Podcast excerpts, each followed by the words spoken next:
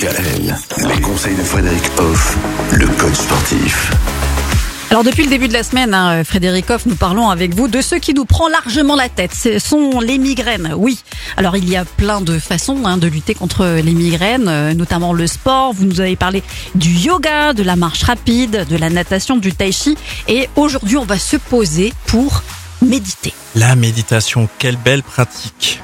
Avantage de méditation, c'est qu'on peut la faire quand on veut, où on veut, comme on veut. Il s'agit de se mettre dans de bonnes dispositions pour pratiquer et du coup, ben, quand on est par exemple dans un état migraineux ou qu'on anticipe, on a les prémices, on va dire, de la migraine, et eh ben c'est bien de se mettre dans une posture qui favorise du coup l'éloignement de la migraine et, puis le, le, fait de se sentir bien. Mhm. La méditation, acte de pensée, mais pas seulement, parce que le corps doit aussi être dans une certaine posture, facilite tout cela.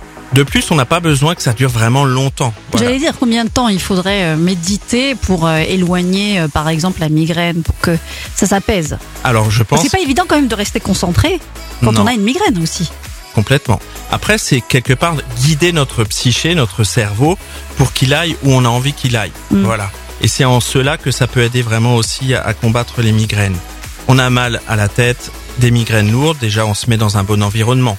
Quand on a vraiment des grosses migraines euh, comme les migraines euh, oculaires, on se met dans un espace au calme, sans bruit, dans le noir, et puis on s'allonge. Et c'est à ce moment-là qu'on peut utiliser la méditation. Notre travail, c'est d'amener notre esprit à aller où on veut qu'il aille, et du coup à s'éloigner du pas bien de la migraine.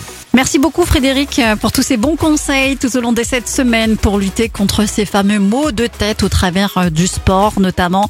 Alors on vous retrouve également pour encore de bons conseils du côté de Valdigofen hein, dans votre salle de sport, ma salle de sport 3.0.